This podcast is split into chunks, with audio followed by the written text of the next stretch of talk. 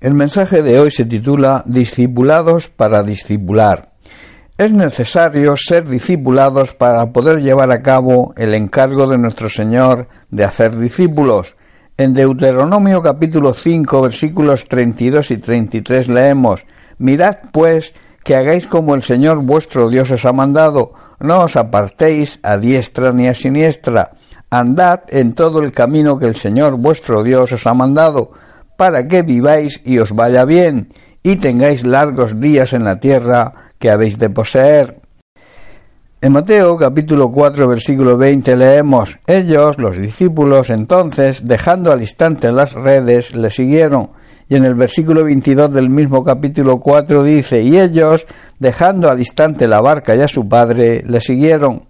Analizando la Biblia se observa que cuando Jesús llamó a sus discípulos, su reacción y su respuesta fue inmediata. Lo dejaron todo y le siguieron.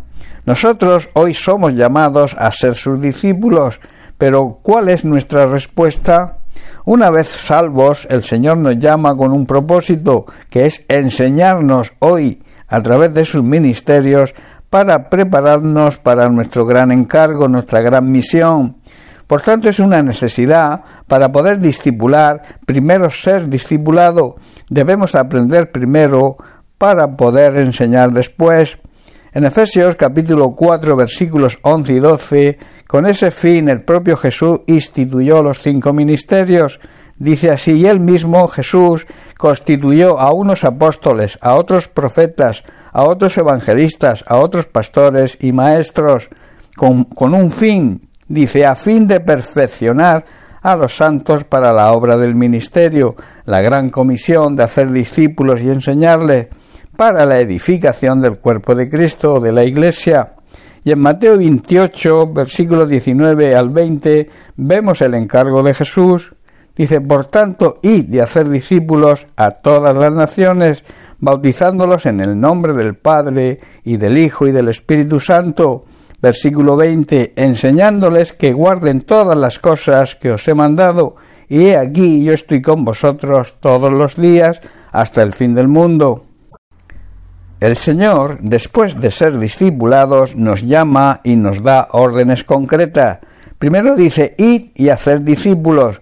En segundo lugar, que esos discípulos sean bautizados en el nombre del Padre, del Hijo y del Espíritu Santo. Y en tercer lugar, enseñarles lo que hemos aprendido o sea, a obedecer todo lo que Él nos manda, obedecer su palabra. Y por último nos hace una gran promesa, dice, estaré con vosotros siempre. Muchos podrían pensar que seguir a Jesucristo para sus discípulos podría ser fácil. Caminaban con Él, cuando les enseñaba podían oír su voz, podían tocarle, podían ver también su manera de tratar a las personas y podían aprender de su ejemplo.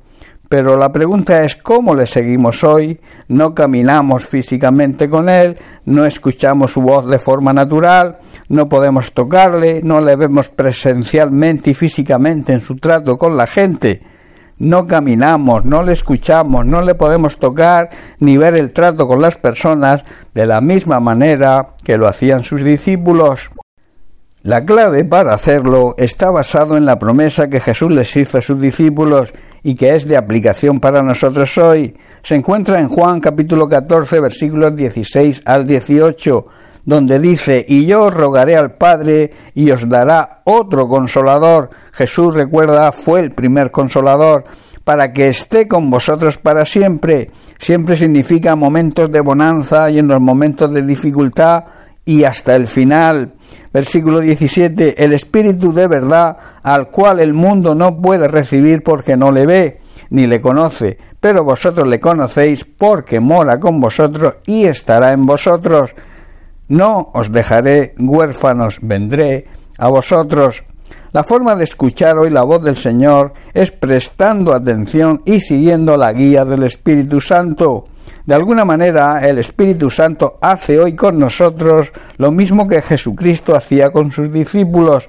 Él nos guía desde lo más profundo hoy de nuestro ser, porque habita en nosotros. Recuerda que somos el templo, la morada, el santuario del Espíritu Santo. Ser sabio significa, por tanto, dejar que el Espíritu Santo nos guíe. nos enseñará las grandes verdades de la palabra de Dios, nos ayudará a tomar las mejores decisiones y sobre todo nos mostrará la voluntad de Dios para nuestra vida. El secreto, por tanto, para escuchar la voz del Señor es obedecer al Espíritu Santo. Así andaremos por el camino correcto. El discípulo que ha sido bien discipulado, el discípulo verdadero, es sensible a la voz del Espíritu Santo y le obedece, y al hacerlo irá creciendo y madurando espiritualmente. No será un niño inmaduro y nadie le podrá engañar. Recuerda, debemos ser discipulados para poder discipular a otros. Debemos seguir el camino que el Espíritu Santo nos muestra y sus órdenes, sin desviarnos ni a diestra ni a siniestra, para que nos vaya bien y tengamos una larga vida. Al ser discipulados correctamente, podremos prestar atención a la voz del Espíritu Santo que mora en nuestro interior y así podremos ir creciendo y madurando para llevar a cabo correctamente el encargo que Jesucristo nos dejó poco antes de partir al cielo, que no es otro que la gran comisión, hacer discípulos, discipular y enseñarles las cosas que hemos aprendido. Bien, pues hasta aquí el mensaje de hoy. Que Dios te bendiga. Un abrazo.